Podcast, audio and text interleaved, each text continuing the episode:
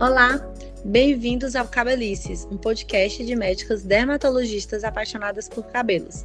Meu nome é Isabela Parente, eu sou médica dermatologista e hoje, junto com a minha colega e grande amiga, também dermatologista, Larissa Beltrão. Dá um oi, Lari. Oi, gente. Vamos fazer um podcast sobre o uso do minoxidil oral, uma medicação que a gente já tem outros podcasts sobre ela aqui no Cabelices em uma doença de couro cabeludo chamada de eflúvio telógeno crônico.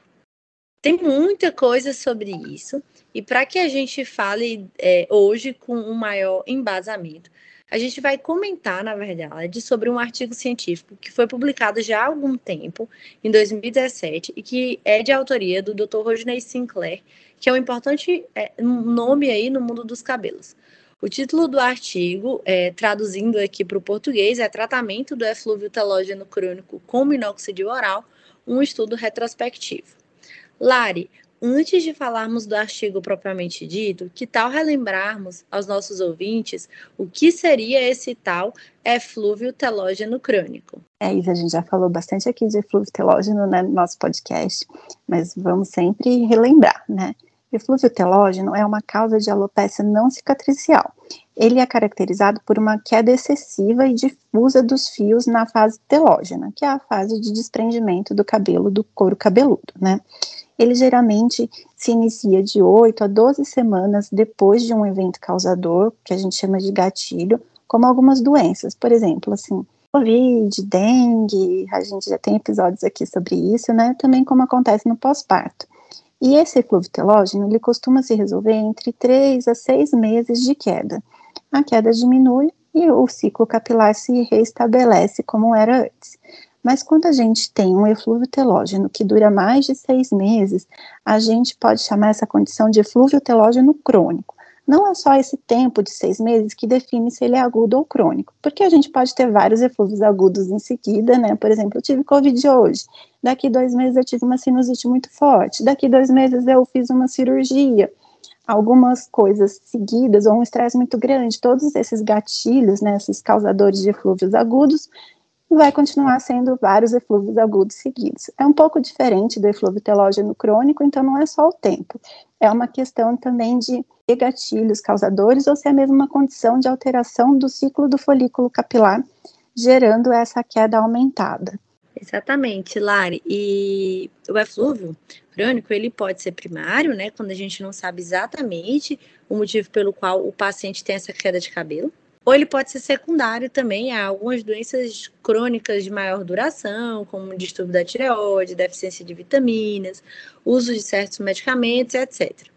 O fato é que os pacientes que são acometidos por eflúvio crônico, eles ficam muito aflitos com essa condição. E no longo prazo eles vão evoluindo com cabelos mais finos, com menor capacidade de crescimento, e fica aquele paciente que tem a, o couro cabeludo cheio né, próximo da cabeça, mas tem as pontas mais ralinhas, o que geralmente acaba motivando esses pacientes a buscar um tratamento. Pois bem, entre as várias possibilidades de tratamento que se tem estudado para pacientes portadores aí de telógeno crônico, alguns estudos têm sugerido o uso do minoxidil na forma oral para estes pacientes. E hoje a gente vai falar especificadamente desse estudo que eu já introduzi aí no começo do podcast, que foi conduzido pelo Dr. Sinclair. É isso mesmo, Isa. O minoxidil, ele é um vasodilatador. Antes ele era usado para tratamento da pressão alta, da hipertensão arterial. E ele tem sido bastante utilizado tanto na sua forma tópica, né, que é aquele de passar a loção, quanto oral, na forma de comprimido. No tratamento de pacientes, tanto de homem quanto de mulher, com calvície. Mas esse uso dessa medicação a gente tem extrapolado para outras condições, como, por exemplo, alopecia pós-quimioterapia, no tratamento do que a gente vai falar hoje, como os pacientes do eflúvio telógeno crônico.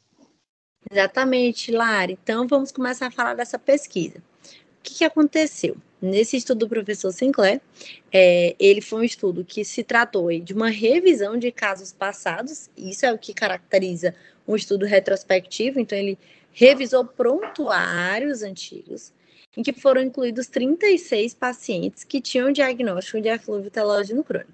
Esses pacientes receberam um tratamento com minoxidil oral e a queda de cabelo ela foi avaliada a partir de uma escala visual após seis meses de tratamento e após 12 meses de tratamento.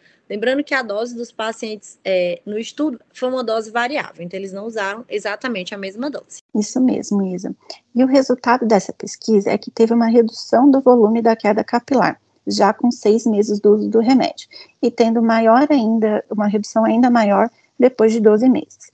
Vale lembrar que esse estudo tem uma quantidade de pacientes pequena, né, e é um estudo retrospectivo, ou seja, vamos ver quem já foi tratado. Isso cria alguns vieses, assim, que a gente diz. Por exemplo, quem não viu o resultado, às vezes não voltou, e a gente perdeu o segmento desse paciente e não sabe o que aconteceu com ele, né?